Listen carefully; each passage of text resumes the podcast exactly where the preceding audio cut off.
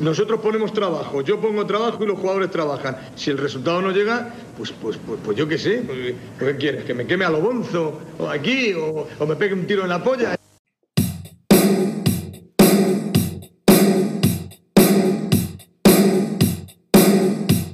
Hola a todos, bienvenidos a Un Tiro en la Olla, bienvenidos a un nuevo programa especial, un nuevo programa de los que, los que os acercamos a algunos de los protagonistas de la Unión Deportiva Almería. Un protagonista muy especial el de hoy, como ya podéis ver en el titular del programa. Pero antes de presentarlo, como hacemos siempre, os recuerdo que estamos en redes sociales, en Twitter y en Instagram, somos arroba un tiro en la olla. Seguidnos por ahí porque veréis fotitos del protagonista que tenemos hoy y además de muchísimos otros que os traerán muy buenos recuerdos. Alejandro Asensio, ¿qué tal? ¿Emocionado, ilusionado, con ganas? Pues sí, César Vargas, muy contento porque, bueno, es verdad que estamos haciendo un recorrido por, por figuras legendarias de, de, nuestro club en los últimos, las últimas semanas y algunos que nos quedan, pero es que el que tenemos hoy, a mí personalmente, pues digamos que me, que me alegra mucho porque, bueno, él lo va a saber cuando vayamos contándole poquito a poco todo lo que tenemos preparado, pero es un jugador que a mí personalmente me marcó y que me ha dejado muy grato recuerdo. Pues ahora se lo vamos a contar. No te preocupes, pero antes hay que saludar a Seba Guirao, que también está con nosotros. ¿Qué tal? Muy buenas, buenas noches hoy. ¿Qué pasa? Pues hoy. Aquí, buenas noches. A gusto, a gusto. Pues mira, hoy bien, hoy bien. A pesar de que no tenemos mate, hemos cogido otro, otro líquido refrigerante. Pero ya, ya, ya. Sí, sí, primero, un, ¿eh? poquito, un poquito más, más fuerte que, que el mate. Eh, efectivamente, vamos a cruzar el charco. Va a ser la conexión más lejana que hasta ahora haya hecho un tiro en la olla. Nuestro protagonista es argentino, nació en Azul, en Buenos Aires, en el año 81, tiene 38 años pero ahora lo pillamos en Paraguay, en Asunción, en la capital. Él jugó, estuvo aquí en la 2004-2005, solo jugó 12 partidos por culpa de una lesión, pero aún así dejó marcada a mucha gente, no solo a Alejandro Asensio. Roberto Antonio Nani, ¿qué tal? ¿Cómo andan muchachos? ¿Todo bien? Un gusto estar con ustedes. Les agradezco el enlace y, y, bueno, nada, acá cuidándonos, igual que todos. Tiempo importante, Nani.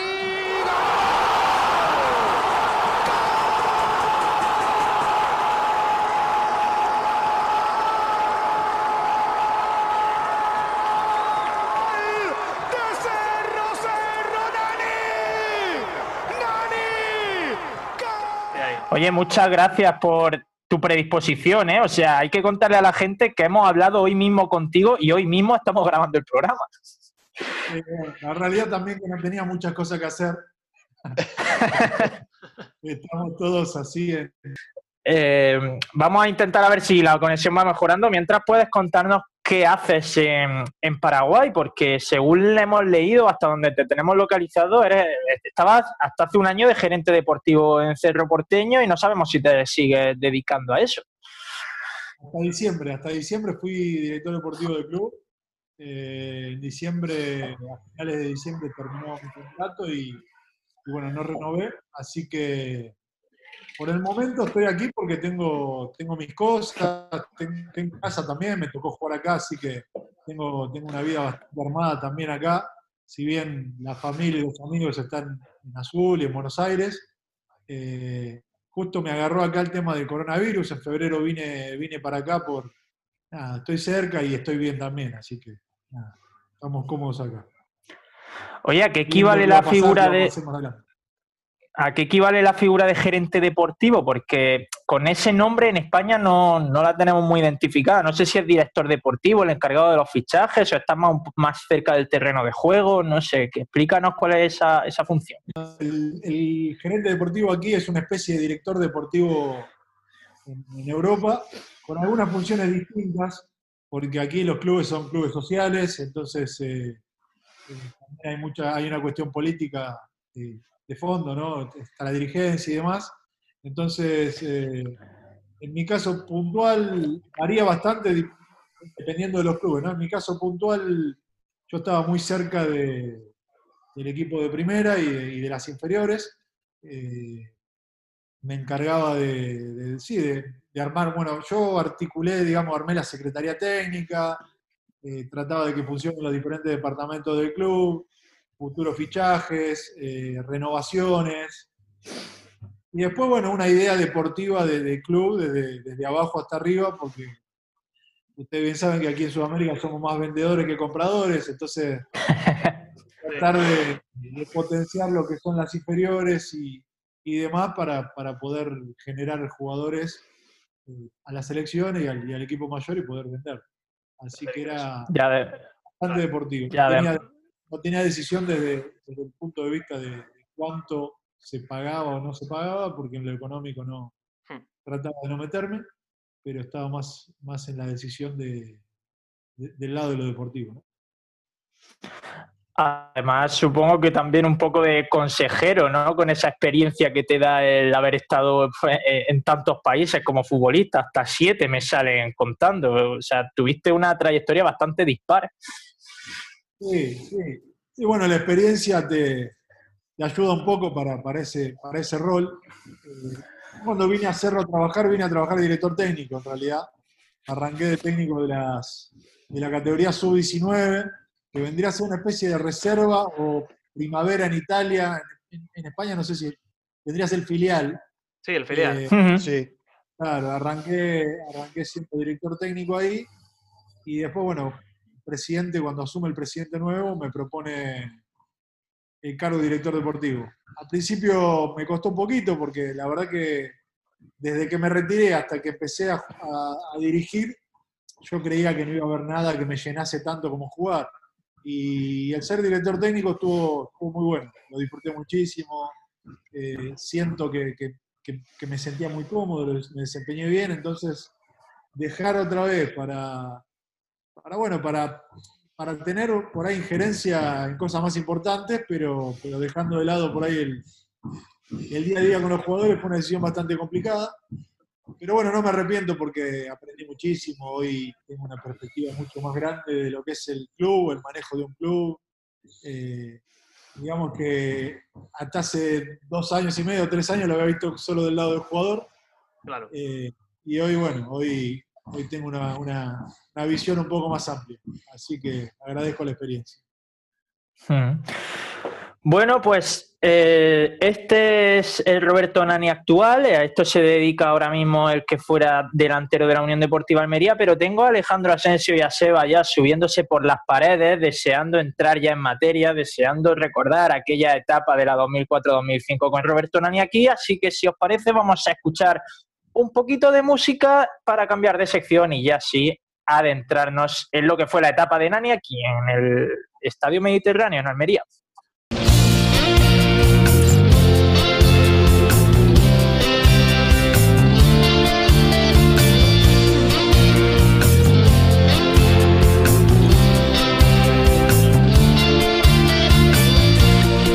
Hubo tiempos en la vida en que los días eran. Bueno, Roberto, yo decirte, decirte que, bueno, tengo muchísimas cosas que ir comentándote. Y es verdad que a mí personalmente me marcaste, como te he comentado con anterioridad, por una circunstancia. Y es que yo tuve la fortuna de que, de que en una ocasión, pues lo típico, que estás viendo fútbol, fútbol internacional, pues yo tenía la, po- la posibilidad de ver el fútbol argentino y vi un partido tuyo en Vélez, en Vélez Salfield, contra el Boca. Y va a decir que cabrón es este que me está recordando un partido en el que yo no marqué, pero sí. En un 2-0 que le ganasteis y a mí ese partido me, me marcó, me gustó mucho como, como hacía de delantero, había futbolistas en el campo también, eh, pues de estos que posteriormente han sido leyendas en el fútbol. Y claro, cuando años después apareciste en mi equipo, en Almería, una Almería que surgía de abajo arriba, que todavía no era nadie en el mundo del fútbol español, que era un equipo que llegaba a segunda, a mí personalmente me, me- pues eso, que me, que me ilusionó. Y encima cuando hiciste esos 12 partidos, esos 5 goles, yo no sé cómo lo has hecho, pero has tocado de alguna forma a la afición almeriense, que te lo aseguro, y te lo van a decir mis compañeros ahora, que todavía te recuerdan. Yo no sé cómo recuerdas tú aquella llegada a Almería y esos primeros, esos primeros compases, esos primeros, esos inicios en la ciudad almeriense. Pero, pero una cosa, Asensio, el, eh, ese vídeo, ese partido, ¿lo viste antes de que llegara? Sí. Yo un par de años antes, me parece que son dos años de diferencia, porque luego te fuiste al Dinamo, no sé si dos, dos tres años antes, vi ese partido y claro, cuando después ha aparecido aquí, pues me llamó mucho la atención.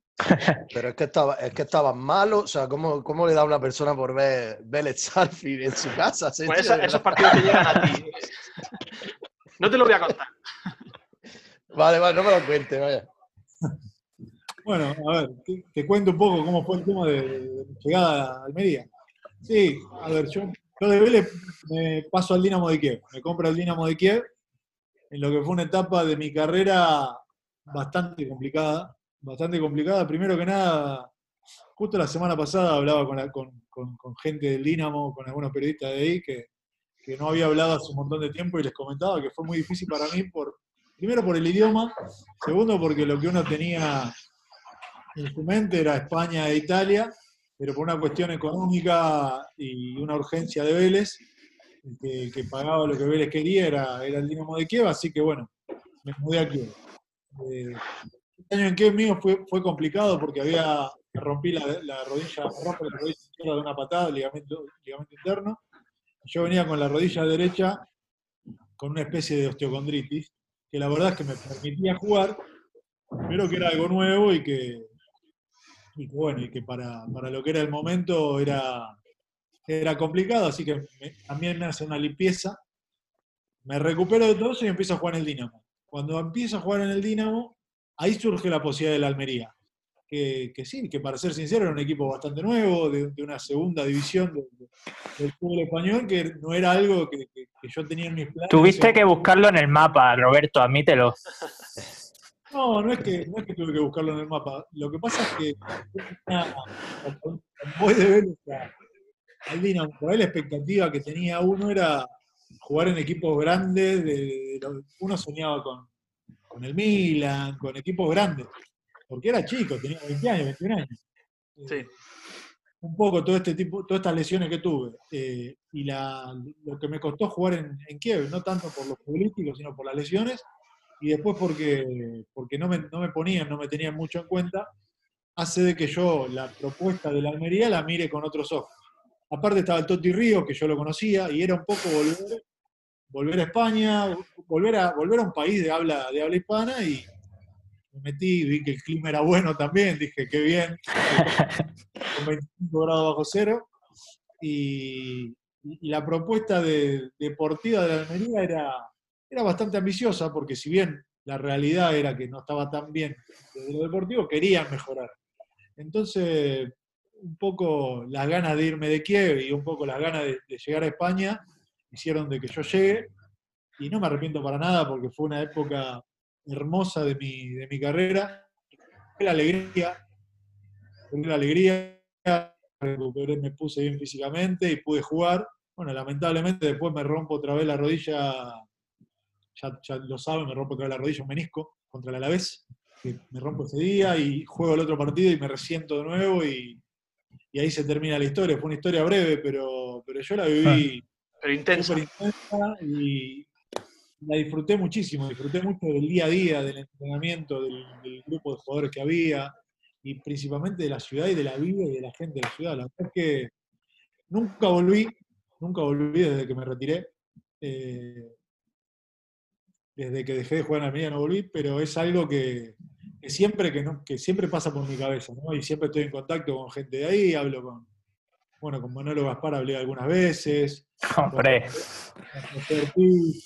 eh, bueno, Pellerano es amigo y, y jugó ahí también, entonces es como que, como que siempre seguí, lo seguí a la Almería, ¿no? yo a todos. ah, Sebas, ¿quieres, ¿quieres preguntar? Sí, yo quería preguntarle que, eh, perdón por meter un poquillo el, el dedo en la llaga, pero la lesión, o sea, el origen de la lesión fue, ¿cómo fue, Roberto? ¿Fue una entrada dura de un jugador No, eh, al que fue fortuita? Fue una jugada, fue muy raro. Fue una jugada donde me voy, me voy mano a mano contra el, contra el Alavés. Me acuerdo, yo tengo Sí, en la no, memoria. perdona, perdona, me, me refería en Ucrania, cuando era la misma rodilla. Ah, no, eh, no, la- en Ucrania, yo, yo me lesiono en Vélez la rodilla derecha en un partido contra Racing. Eh, tengo una lesión, pero no grave en teoría. Eh, al otro partido juego, me empieza a doler la lesión y yo como estaba peleando el- la, la tabla de goleadores no quería salir, me infiltro y cuando me infiltro siento que algo se rompe. había sido una rotura de cartílago, ¿no? Se desprendieron un pedacito de cartílago, entonces. Pero bueno, una lesión que me permitía seguir jugando. Seguir jugando. Termino el campeonato, me venden al Dinamo de Kiev. Obviamente en Kiev no pasé la realización, nunca pasé una realización en toda mi carrera. Algo la de Vélez cuando tenía 16 años. Primera Eh, anécdota. Entonces, bueno, el Dinamo decide comprarme igual y después en un partido de Copa Ucrania me rompen la otra rodilla. Aparte con la, con la particularidad de que el Dinamo me compra igual. Yo no entendía nada porque aparte poca gente hablaba inglés ahí. No era la época de hoy, ¿no? Yo a veces cuento Claro. era un boludo, ¿cómo puede ser que no me pude comunicar? Lo que pasa es que hoy existen redes sociales, existe WhatsApp, existen un montón de cosas que en esa época no existían. Entonces, ni siquiera el celular me servía para comunicarme con mi familiar, era solamente de un número fijo. Qué difícil.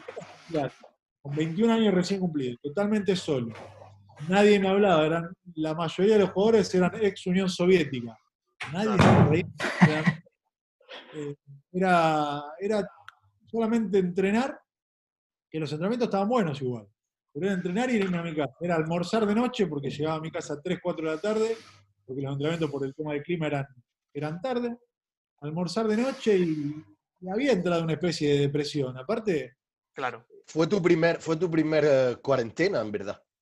Claro, esa fue la, ella la adaptación a la cuarentena. De eso todo me pareció. No, aparte que no podía jugar el campeonato local. Que de eso me enteré firmado y, y cuando llegué allá no podía jugar el campeonato local porque me anotan tarde, me compran tarde, entonces jugaba. Los primeros seis meses juego en el segundo equipo, como si fuera que el segundo equipo jugaba en la, en la segunda división y era una especie de vamos a pegarle a, a este, porque yo era el jugador, el fichaje del Dinamo, el primer argentino en la historia. Claro, Y- claro. Me pegaban, pero de todo lado, y la verdad que me era muy difícil aparte encontrar la motivación para jugar, porque yo venía acostumbrado a pelear otro tipo de cosas y de repente me tocaba ir a cancha de segunda división ucraniana, donde me mataban a patadas y donde las canchas tampoco eran muy buenas. Y jugaba con pibes que tal vez sí tenían mi edad, pero que no era lo que yo, lo que yo quería hacer. Entonces después, cuando venía partido de Champions, que sí podía jugar, claro, el entrenador no me ponía porque me decía, bueno, pero no venís con ritmo. Entonces era un círculo vicioso que ¿para qué me compraron? Pero Eh, sí, Y- sí jugaste, Roberto, termino César, te dejo hablar. Sí jugaste un partido de Champions, ¿verdad? No sé si cuánto tiempo fue, en campo del Arsenal, ¿no? Sí, sí, sí. No, no, al banco fui en todo. Jugué con jugué contra el Trabzonspor y contra el Arsenal. Pero uno quería jugar de titular y todos los partidos. Yo a esa edad, no, 10 minutos no me conformaba. Eh, aparte que estaba bien, me sentía bien. De hecho, era mejor que el que estaba. No es por matar a, al, que estaba en ese momento, pero que el otro día me enteré que me mataba. Yo no me enteraba porque no entendía. Eh, pero yo estaba bien físicamente y me sentía con ganas de jugar. Bueno, no jugaba y esto me acercó mucho más a, al- a la Almería. La lesión, para, para ir, porque me he ido de foco, la lesión viene de una patada atrás. Yo estaba aguantando una pelota, se me tiran de atrás y me, me impactan en el pie de apoyo y me rompen el ligamento. Eh, esa fue la lesión que yo tuve en el Dinamo. Yo me opero esa lesión. eh, pero no era una lesión grave, era un mes de recuperación y de hecho no tuve más problemas con esa lesión.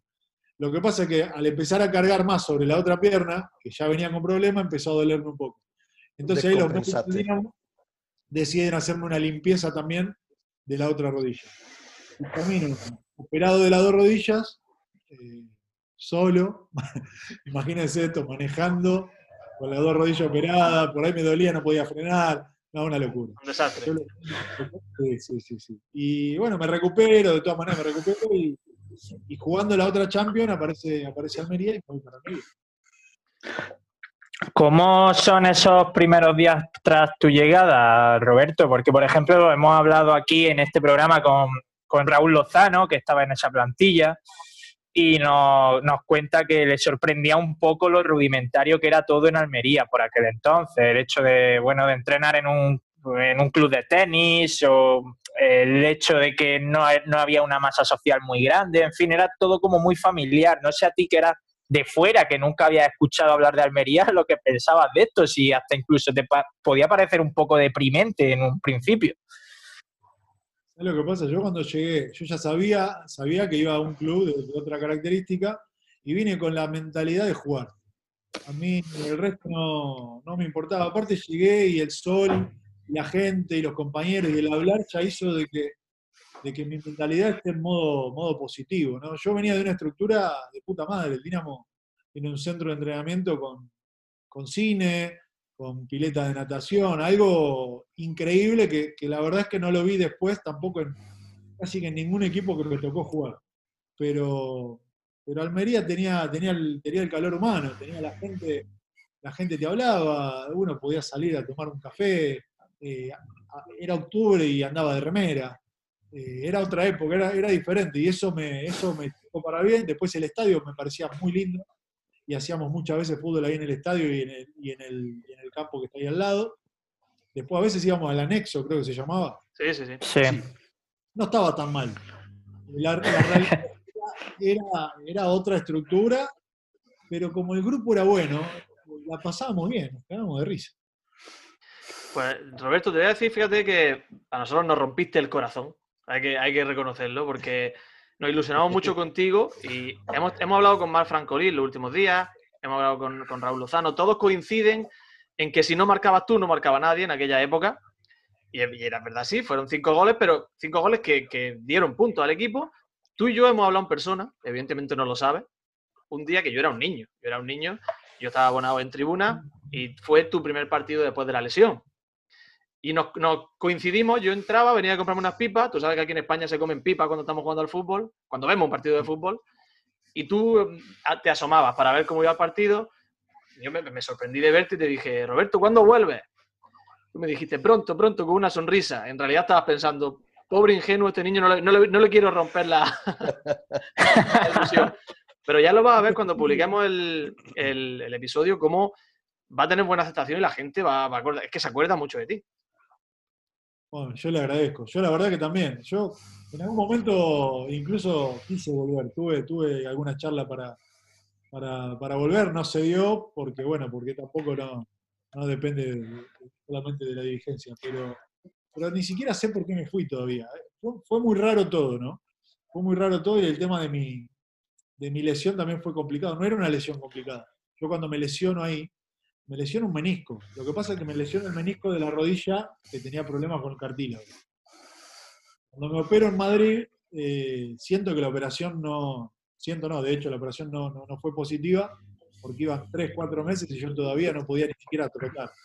De ahí me lleva la gente de Almería, en ese sentido, yo totalmente agradecido, buscaron los mejores médicos, me llevan a, ver a Cugat, y Cugat me opera y me dejó 10 puntos. Y ahí se da con, con la finalización del contrato.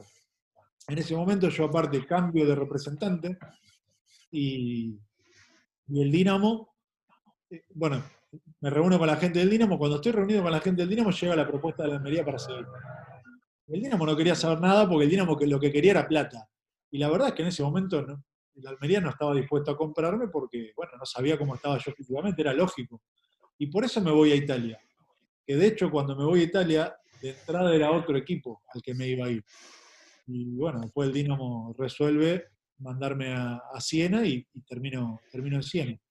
Que fue una ¿Eras, ¿Era una, una operación costosa o, o debido a las circunstancias el Dinamo te podía dejar salir a, a un bajo precio, por así decirlo? Era un préstamo, pero era un préstamo con cargo, eh, que es Ujú. lo, que, lo que quería el Dinamo.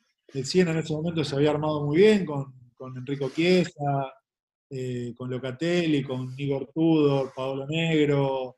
Había muchos jugadores de, de- nombre eh, en Italia, Nicola Legrotale también, entonces como que se armaba para entrar en UEFA.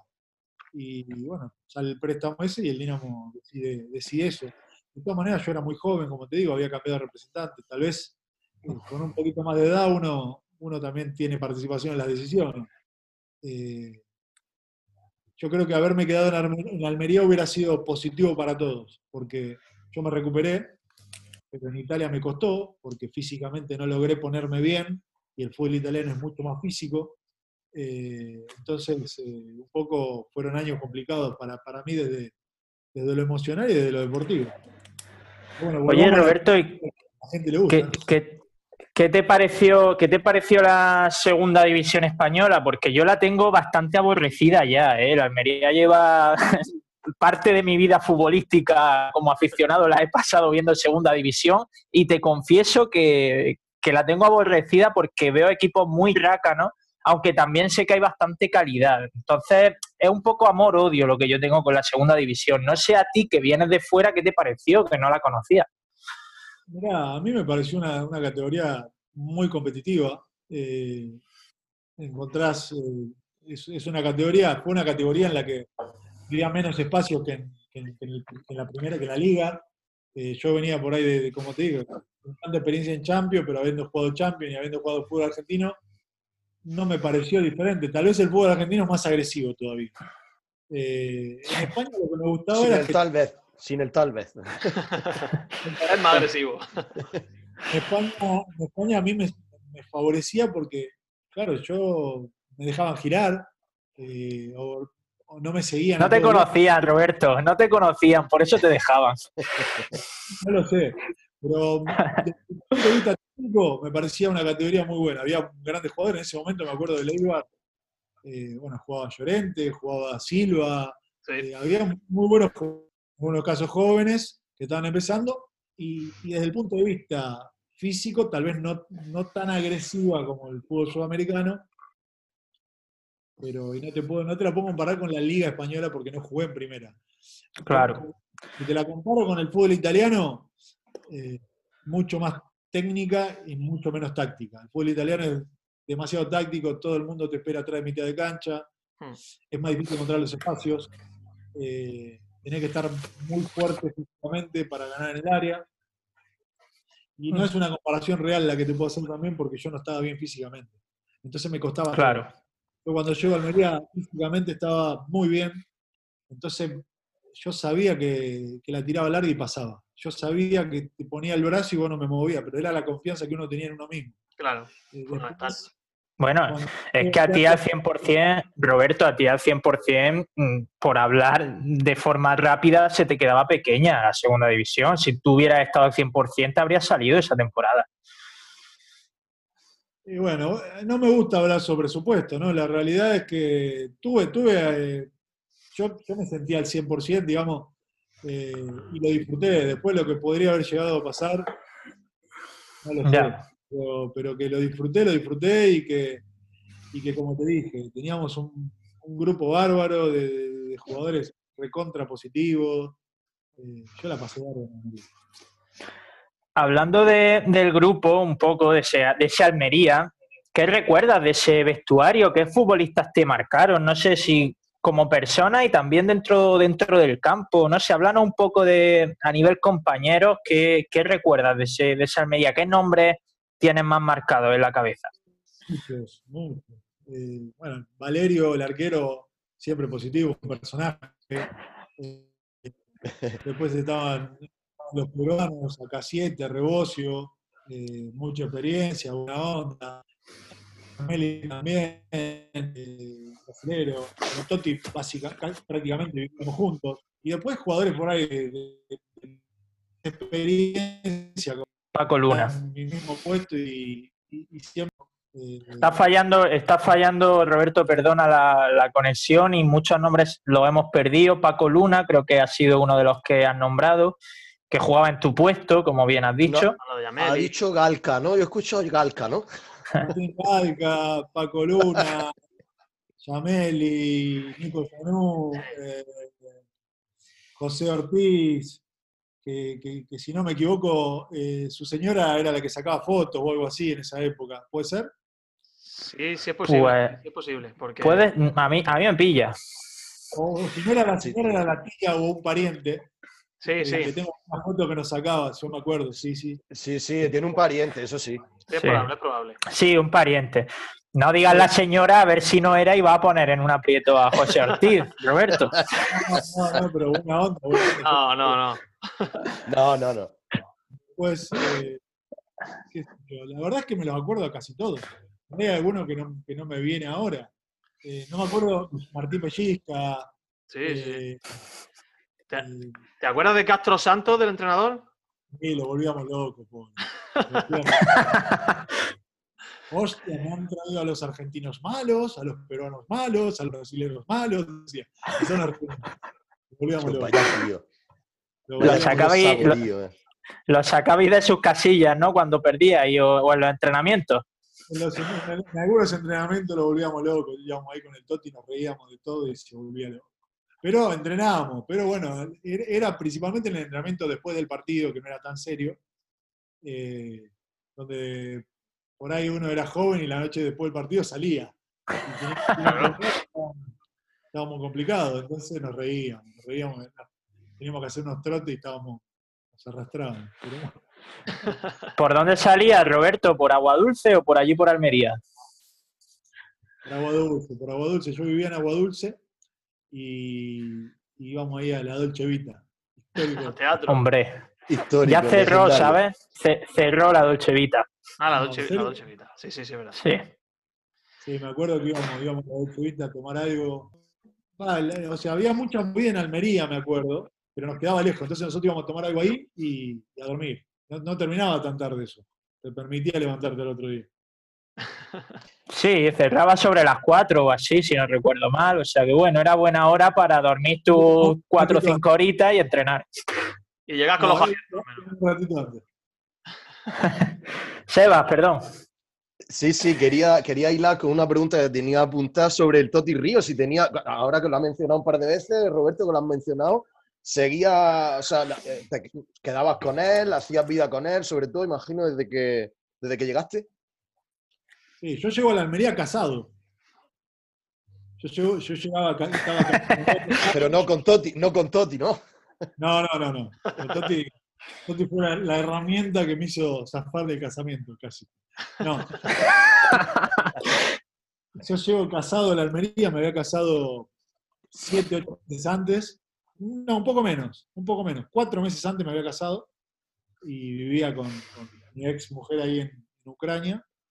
Eh, y bueno, cuando me mudo a España, el Toti estaba solo y al principio Toti venía y dormía, dormía en mi casa. Y, y básicamente que dormía siempre en mi casa. Se quedó a dormir. Igual se llevaba bien también con, con mi ex mujer, así que vivíamos los tres. Toti, mi ex mujer y yo. Algo muy loco. Y bueno, vuelvo, justa- justamente salíamos, salíamos los tres también a todos lados. Cuando vuelvo a, vuelvo a Argentina en una de esas recuperaciones me separo. Y a Italia ya llego solo. Así que la Almería me ayudó, me ayudó también a liberarme de- de- del lado. El Almería, te, Del lado el Almería te rompió la rodilla y el matrimonio, ¿eh? Sí, no, el matrimonio no, no tuvo mucho que ver. Porque la verdad es que, como te dije, que salíamos, pero salíamos tranquilos, era, eran, salía generalmente con ella, así que no, no, no conocí mucho el, el Mucho ahí. ambiente almeriense. Sabes que la Almería ahora, Roberto, sabes que la Almería ahora es potente, ¿no? Sabes que ha venido, ha, des- ha desembarcado aquí, capital de Arabia, y ahora nos hemos posicionado ahí. Sí, sí, sí, está muy bien, está muy bien. Ojalá que le vaya bien, porque la verdad que tienen, tienen una ciudad atrás y, y tienen, tienen todo como para poder ser un equipo importante de la, de la primera división. Sí, cuando, si esto no llega a pasar cuando tú te fuiste, cuando tú volviste al Dinamo, Roberto, tenemos ahora mismo dinero para haberte comprado a ti y al Dinamo si hubiéramos querido. Me hubiera gustado, me hubiera gustado. No sé. La verdad es que en Almería era, yo podría haber vivido toda la vida. Siempre lo hablo con, con mi padre, que es el. Mi mamá no fue a Almería, fue el, único lugar que no me fue a visitar. Eh, pero mi papá sí. De hecho, cuando yo vuelvo a Almería antes de terminar el contrato, terminar la recuperación, vuelvo con mi padre. Y mi papá está enamorado de Almería. Él, él quedó enamorado de la ciudad, bueno, conoció todo, Roqueta, Agua Dulce. Lamentablemente no pudo verme jugar ahí porque, porque yo estaba lesionado cuando fue. Eh, Almería fue un lugar que, que a mí también me marcó mucho, desde, desde todo punto de vista. Antes de, no sé si César si me señalaba a mí, supongo que sí. Antes Sí, de pasar sí. a, a la siguiente, porque tenemos todavía dos tramillos, vamos a recordar alguna cosa rápida para no entretenerte mucho. Yo quiero mencionar algo que no quiero que, que se nos pase, y es que eh, eres una leyenda de Cerro Porteño, ¿verdad? Eres- eh, porque he visto un vídeo tuyo en el que metes dos goles en un minuto, se vuelve la olla, que le llaman la olla al estadio, me parece, se vuelve loca. que no sé si es el mejor momento para hablar de ello después de tu salida, de tu reciente salida, pero bueno, no deja de ser una leyenda de Cerro Porteño. Oh, muchas gracias. No, no, me fui muy bien. Me muy bien ahora. De hecho, fue como un acuerdo con el presidente. Así que la relación con la dirigencia y con el es, es. Sí, me fue muy bien. Me toca venir a Cerro después de, bueno, después de una segunda vuelta a Vélez. Yo a Vélez vuelvo, un poco también después de mi, de mi periplo europeo, vuelvo y vuelvo lesionado, con problemas de rodilla, con ganas de no jugar más al fútbol. Y Vélez un poco me recupera, ¿no? Me, da la posibilidad de volver y, me recupera desde de la cabeza y de lo físico. Me toca salir campeón en el 2009 con, con el Tigre Gareca como técnico y después de eso surge la posibilidad de, de Cerro Porteño, que quería armar un buen equipo para pelear, para pelear la Copa Libertadores y, y arreglo, arreglo con Cerro. Y la verdad es que no, no me lo esperaba, ¿no? Uno en otro momento de su vida no hubiera imaginado eh, venir a jugar a, a- a Cerro y a Paraguay. Y nosotros estamos al lado de Paraguay, Argentina está al lado, pero uno no conoce porque no existe, existe ese. El, el argentino mira fútbol europeo fútbol y fútbol argentino. Tal vez un poco mexicano, algo de Brasil, pero fútbol paraguayo no había visto nunca. Conocía a los equipos por la Copa Libertadores. Y bueno, hablé con algunos jugadores eh, que habían jugado acá, me hablaron muy bien. Y cuando vine a Asunción, me imaginé que, que- no me imaginé algo lindo, me imaginé que iba a ser feo. Uno se imagina, tiene un preconcepto de que, de que la de que toda la gente va a ser fea. Nada que ver. La verdad es que me sorprendió, me sorprendió para bien.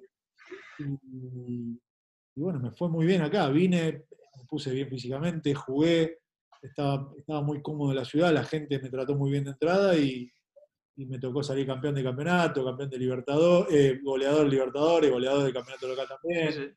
Entonces es como que, que generó un, un cariño con el hincha que, que tal vez uno no hubiera imaginado, pero, pero fue una etapa muy linda. Y esos dos goles que, que decís me los recuerdan siempre. Es algo que, que bueno, que también con la fortuna, ¿no? Porque hacer dos goles en 59 segundos no te, te tiene que acompañar la suerte. Lo has hecho tú y lo has hecho tú y Ronaldinho en la cárcel de ahí de, de Asunción. ¿no? Me imagino que no lo verás, ¿no?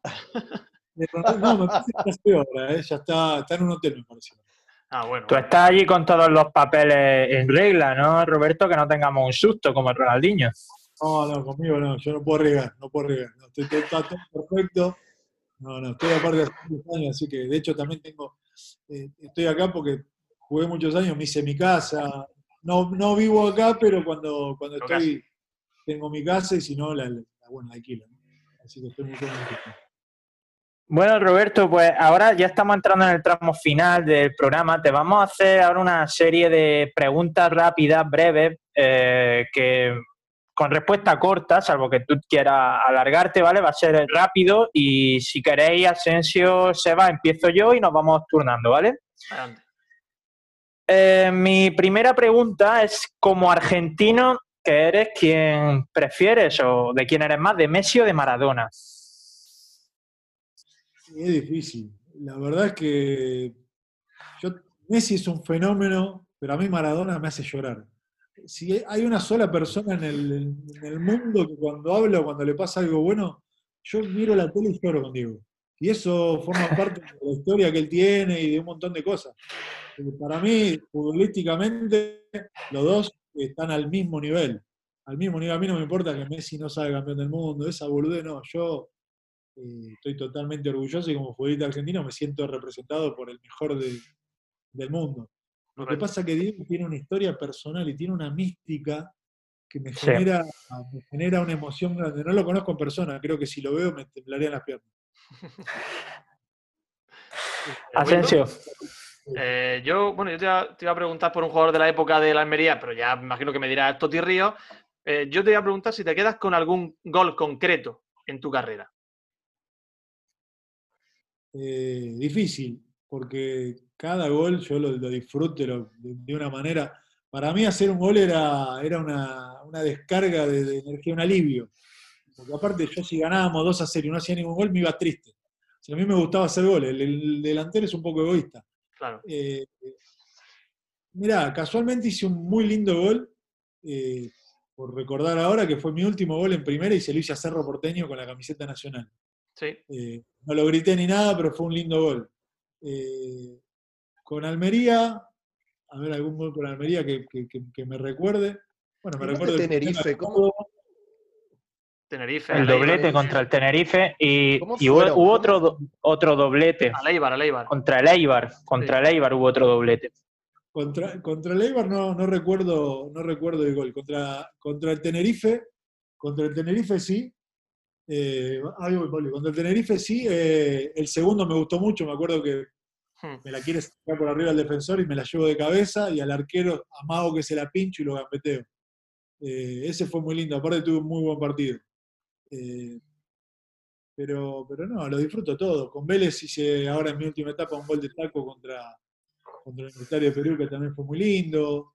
Eh, Y una vaselina que le hace a Mineros, ¿no? Una vaselina a Mineros también. una tenía con Cerro a Mineros, eh, uno de tijera contra el Sporting Cristal con Vélez, también. Como lindo, me parecen, me parecen muy lindos esos goles. Pero después, eh, siempre uno elige el gol que, que sirve para ganar algún partido. ¿no? Sin duda. Claro.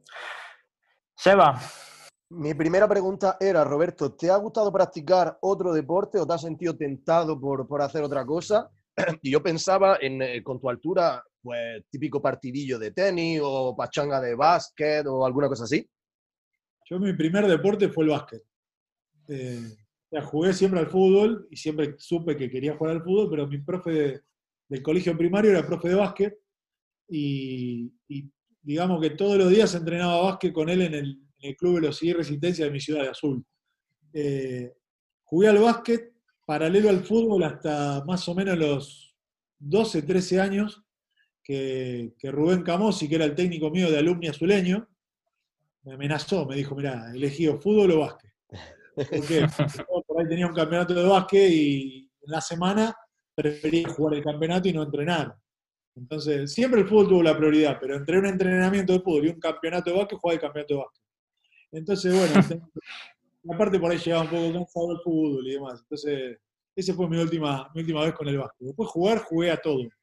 Jugué al básquet, jugué al vóley también en secundario, en un equipo de, de azul que, que es muy conocido, se llama, se llama Azul Vóley, que, que ha salido campeón. Nunca jugué profesionalmente igual porque la verdad es que no era bueno al, al vóley. Eh, al tenis juego ahora, a veces, cuando la rodilla me lo permite. Eh, después hago, a veces hago Muay Thai también.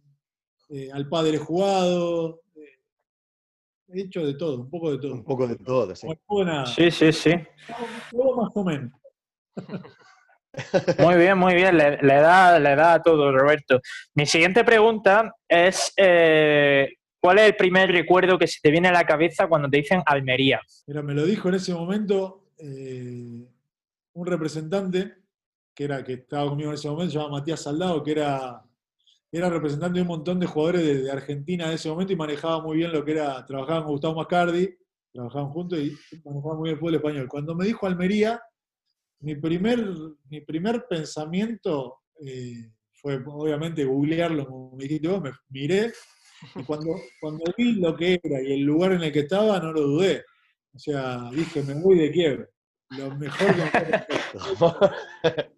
Que Kiev estaba buenísimo, pero bueno, hacía frío y la, y la verdad no hablaba con nadie. En Kiev vivía, Era muy serio, era muy serio. estaba triste, yo estaba triste y necesitaba otra cosa. Y la verdad es que Almería me dio esa posibilidad. Almería engancha. Almería engancha. Eh, pregúntame, siempre tenemos nosotros, yo como futbolista aficionado que sigo, también lo tengo, ese jugador que te ha amargado una tarde, el defensa más difícil contra el que tú te has enfrentado. No sé si sabrías decirme alguno. Que me ha amargado una tarde. No sé si que me la ha amargado porque no me gusta echarle la culpa al rival, ¿no? Cuando uno juega, cuando no hacía un gol era culpa mía. Yo soy recontra autocrítico y, Eso es bueno. y creo que si uno está bien, eh, tiene que encontrar las herramientas para superar al rival, ¿no? Pero un rival difícil que me ha tocado enfrentar, eh, en Argentina, por ejemplo, Rolando Schiavi me pegaba muchas patadas. Muchas Schiavi. patadas. Después, en el fútbol italiano me tocó enfrentar a, a Canavaro contra la Juventus y fue un rival muy duro y me acuerdo de Fernando Couto. Me acuerdo de que en Italia en ese momento no existía el bar ni nada y valía todo. y me abrazaba. Y yo no me podía zafar porque, como, como le dije, físicamente no estaba bien y una impotencia, tengo el recuerdo ese de la impotencia de no poderme zafar de la marca en un corner, de Couto, por ejemplo. Central de esos de. En Sudamérica el fútbol es bastante duro, así que eh, después en, en mi vuelta y con la Copa Libertadores he tenido varios centrales de los que de los que te daban bastante. En Brasil ahí los centrales son bastante duros también, así que Eh, Roberto, aparte del, del deporte que nos has comentado antes, ¿haces o hacías lo mismo en tu tiempo libre antes de retirarte que ahora? no, no, no, no, porque mientras jugué al fútbol mi carrera fue, fue sacrificio y rock and roll. Las rodillas rompieron, se me rompieron muy joven, entonces mi- mis tardes eran descansar, dormir la siesta, ir al gimnasio, eh, ponerme hielo si era necesario. Eh, yo, mi, mi- mi carrera futbolística fue netamente futbolística. Alguna vez cuando estuve bien, en, en épocas buenas, me permití un partido de tenis o algún partido de golf, pero si no, generalmente vivía por, por mi cuerpo. Vivía para, por y para mi cuerpo. De hecho, las vacaciones ni siquiera, ni siquiera paraba porque, porque la vuelta me costaba. Yo si paraba la máquina, después arrancar me costaba mucho en las rodillas principalmente. Hmm. Siempre perdía masa muscular, entonces hice Ah. amigo de la camilla de cuádriceps. Vamos a hacerle una más cada uno, ¿vale? De forma rápida, que, que se nos va el tiempo. Pues mi última pregunta, Roberto, es el mejor jugador o el jugador que más te sorprendiera en tu etapa en, en Almería. Te toca mojarte. No sé si hubo uno que me sorprendiera. Eh, había muchos jugadores de jerarquía en ese momento. Eh, lo que pasa es que era un equipo bastante uniforme en ese sentido. No había, no destacábamos ninguno, era, era como un, un equipo que jugaba en equipo. Eh, sí tenía muy buen entendimiento con Martín Bellisca en ataque, que, que- que- que veía, veía mis movimientos y me la daba siempre bien. Eh, Y Galca, salieron- Galca. bueno, Constantino una jerarquía bárbaro y te la daba también muy bien. Con Totti me entendía bárbaro.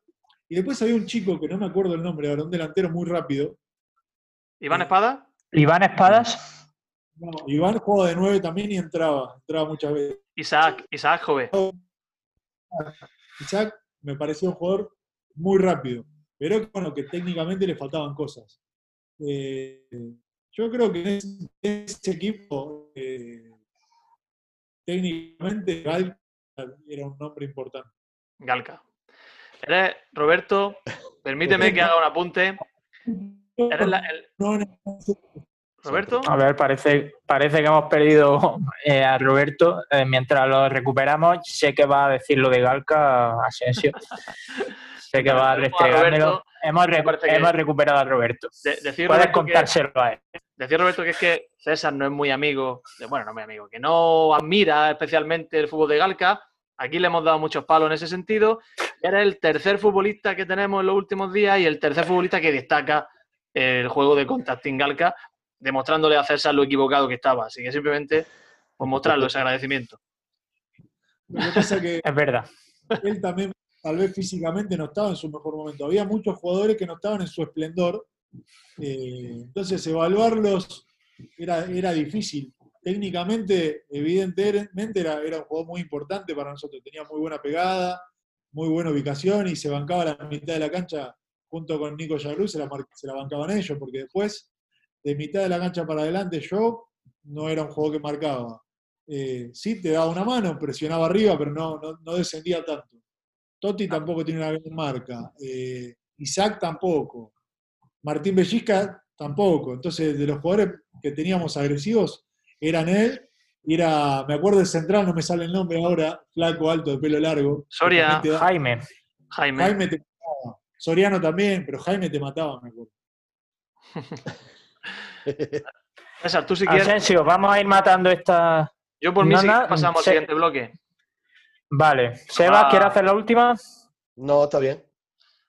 Venga, pues ahora vamos a pasar al gol de Soriano, último bloque del programa. Roberto, eh, vamos a escuchar la cabecera y ahora te lo explico. Almería, centro de Gorka Larrea, Fernando Soriano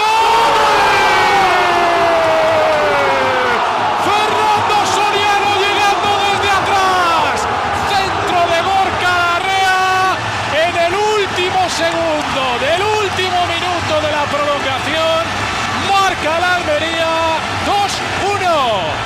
Muy bien, pues eh, gol de Soriano, Roberto. Eh, vamos a recordar algún partido mítico de tu etapa aquí y lo vamos a comentar. Lo va a hacer Alejandro Asensio, así que nos quedamos en sus manos.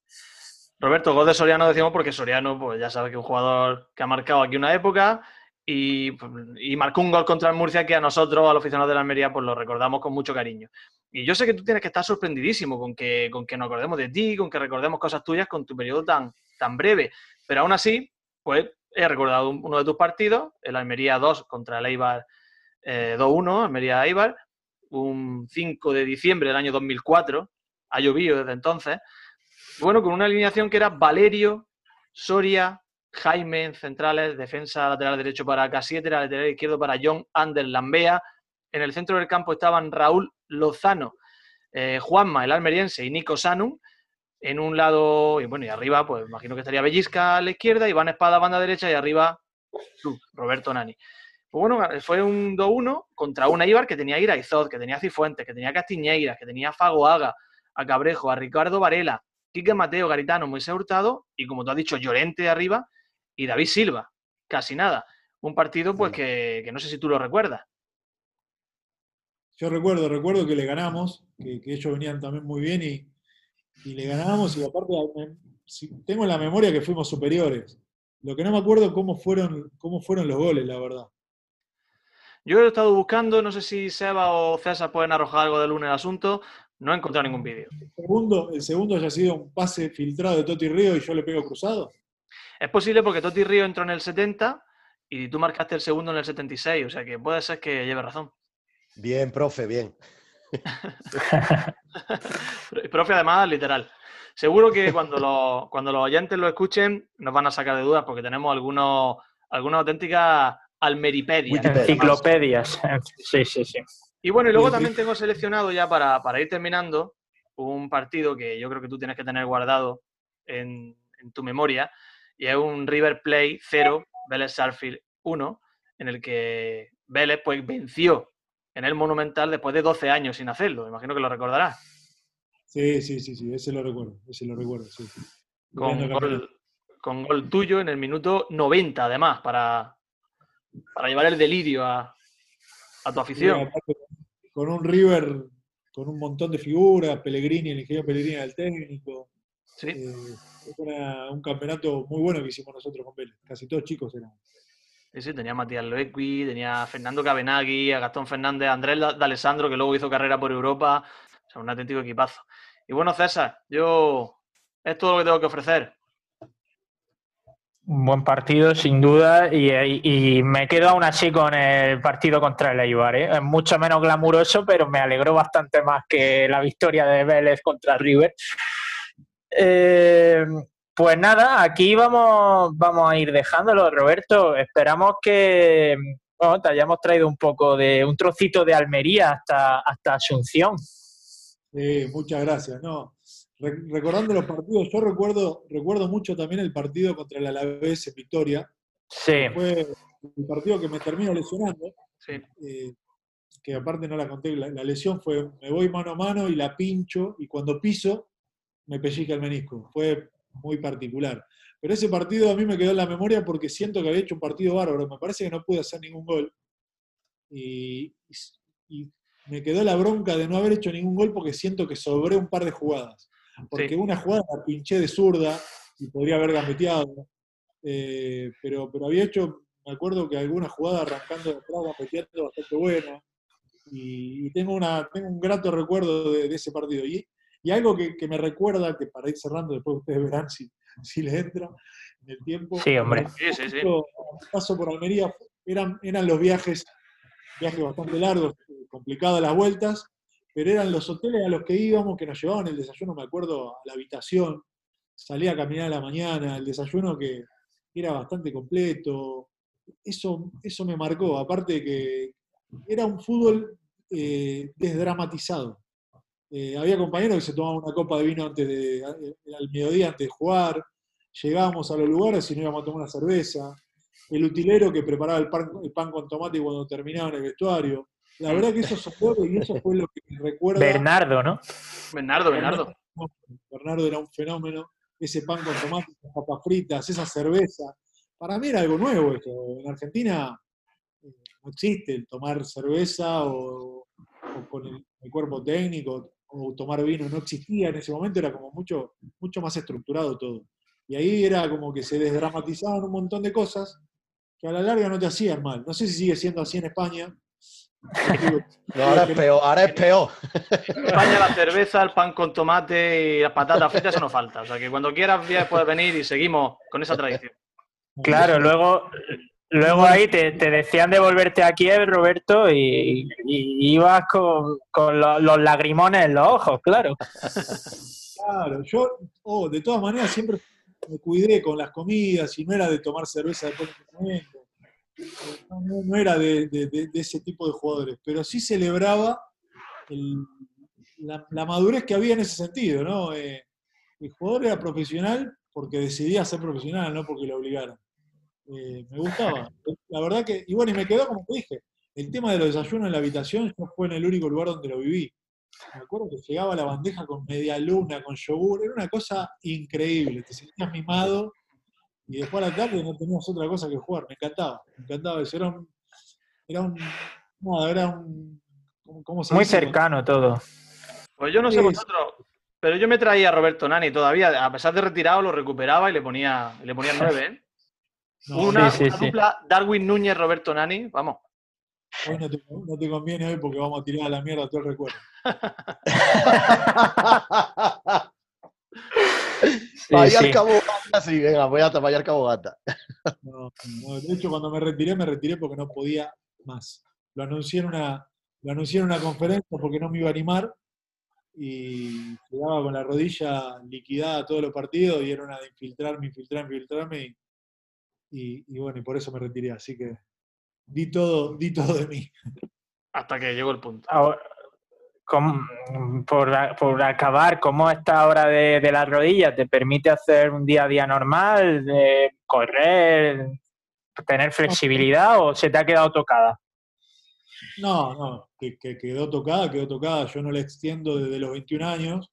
Eso me generó bastante hernia. Tengo cinco hernias de disco, que, jugué mi carrera básicamente así. eh, y, tengo cinco operaciones de rodilla derecha y tres de rodilla izquierda. Eh, o sea, yo juego al tenis y todo porque la verdad que físicamente tengo una genética bastante especial. Yo no estoy, no tengo sobrepeso, mantengo estéticamente un físico muy parecido al que tenía cuando jugaba. Entonces eso me permite, aparte me cuido de las comidas y entreno, voy al gimnasio y juego al tenis una o dos veces por semana, pero hay días que sí, que la rodilla por ahí amanece un poquito más hinchada y tengo que darle un poco de reposo. Eh, no es la misma vida que, que- que una persona sana. ¿no? Claro. Pues Roberto, nos da muchísima pena, pero hay que dejar aquí el programa. Llevamos una hora de programa con la tontería. El tiempo pasa, pasa volando y te agradecemos muchísimo que hayas estado con nosotros este ratito recordando estos tiempos tan buenos que nos diste. No, gracias a ustedes. Eh, te repito, fue un placer haber defendido esa camiseta. Guardo un gran recuerdo y, y bueno, y las camisetas las tiene guardadas toda mi mamá, que no me las deja, no me las deja llevar, único que las regale, así que tiene todas las camisetas de mi, de mi historia. Eh, pero bueno, el recuerdo fue, el recuerdo es, es gratísimo, ya volveré, ya estaré por ahí por Almería alguna vez visitando la ciudad y, y- y viendo algún partido, así que yo les agradezco a ustedes, les mando un saludo grande a, a toda la gente y bueno, más que palabras de agradecimiento para una época que fue, la verdad, a mi modo de ver el fútbol, hermosa y en la que mejor me salieron las cosas dentro de una cancha. El placer nuestro, ¿eh? Pues recibirás desde luego el cariño de la gente por redes sociales. Ya lo has recibido alguna vez que te hemos mencionado y seguro que cuando subamos el programa la gente tiene un buen feedback y, y te lo hace te lo hace saber. Muchas gracias. Esto esto ha sido todo. Hasta aquí va a llegar un tiro en la olla. Alejandro Asensio, Seba Guirao, gracias por estar con nosotros también, con este, en este El ratito con. Roberto Nani. El Gracias nuestro y, Y, y gracias a Roberto, por supuesto. Y bueno, simplemente os digo, ya ha llegado hasta aquí, que os suscribáis a nuestro canal. Estamos en Evox, en Spotify, en Google Podcast, Apple Podcast. Y somos un tiro en la olla en redes sociales. Así que seguidnos y bueno, decidnos qué os ha parecido este ratito con Roberto Nani. Yo soy César Vargas y me despido de todos vosotros. Adiós, muchas gracias.